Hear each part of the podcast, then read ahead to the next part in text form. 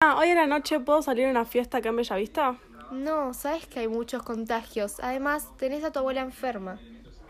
¿Y qué tiene que ver? Déjame ir, por favor, me voy a cuidar. No, sabes que hay muchos contagios y mucho riesgo en todos lados. Bueno, entonces puedo ir a lo de Juli. Ellas se cuidan, por favor. Bueno, Mamá, ¿qué es lo que te pasa? hija, tengo mucha tos, me siento demasiado mal. ¿Y la abuela? Ya, ya llamé a la ambulancia para ir a buscar a tu abuela. Ma, te tengo que decir la verdad. El sábado sí salí. ¡Mamá! ¿Qué pasó? ¿La abuela? Tu abuela falleció. ¿Cómo es que falleció? Sí, hija, te dije que no vayas.